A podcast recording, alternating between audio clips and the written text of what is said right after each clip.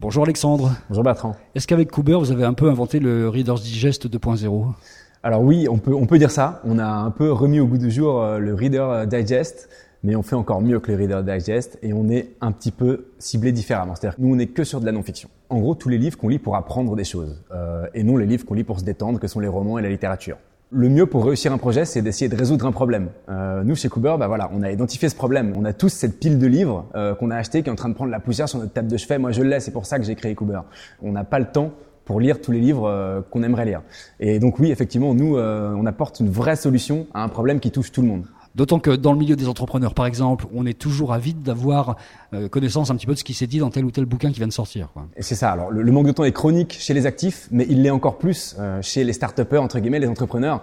Et un entrepreneur, bah, il a besoin d'être abreuvé en beaucoup beaucoup de, de savoir.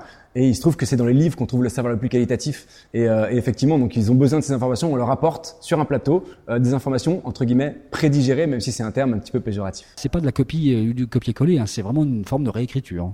Alors c'est c'est totalement une réécriture. C'est-à-dire que les résumés de Cooper sont des œuvres originales. Elles sont réécrites, le, le contenu, on, on, restitue les idées, les idées forces, les concepts clés qui sont contenus dans les livres euh, en un temps court. C'est-à-dire que tout est réécrit, il n'y a pas de paraphrase, il n'y a pas de citation. Euh, nos auteurs qui sont des experts euh, et qu'on sélectionne, hein, y en a, y en a très peu aujourd'hui, on tourne avec 70 auteurs qui sont des experts dans leur domaine euh, et ils suivent notre méthodologie qu'on a, qu'on a définie, qui est une méthodologie spécifique pour extraire l'essence des livres euh, en éliminant tout superflu et ils produisent ces résumés justement qui sont euh, des condensés, des véritables condensés qui restituent l'essence des bouquins en moins de 20 minutes. Il n'y a pas besoin d'autorisation à la fois des maisons d'édition et des auteurs pour ça.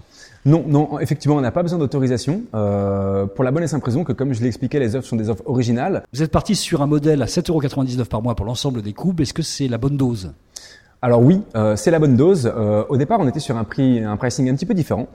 Et on a euh, aujourd'hui euh, ajouté pas mal de features euh, au produit, notamment euh, l'export Kindle, euh, la possibilité de consommer le contenu hors connexion sur l'application mobile. Aujourd'hui, on peut lire ça à peu près partout, sur n'importe quel device. Voilà, l'idée c'est de rendre accessible ce contenu le plus facilement possible. Donc sur euh, mobile, sur tablette, sur ordinateur, avec cette appli mobile justement. Et c'est assez, oui, assez récente l'application mobile. En fait, l'application mobile iOS vient de sortir euh, il y a à peine un mois.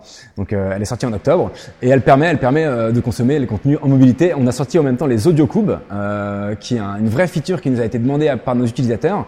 Euh, les AudioCubes permettent, bah, voilà, d'écouter les résumés en allant faire son jogging de 20 minutes au bois de Boulogne ou en, en, conduisant sa voiture le matin en allant au travail. Tout le monde ne devine pas, mais effectivement, le nom de Cooper, ça vient de du mot book à l'envers. Euh, notre objectif, c'est véritablement de, de, un peu disrupter le marché du livre, de le stimuler, pas de le cannibaliser.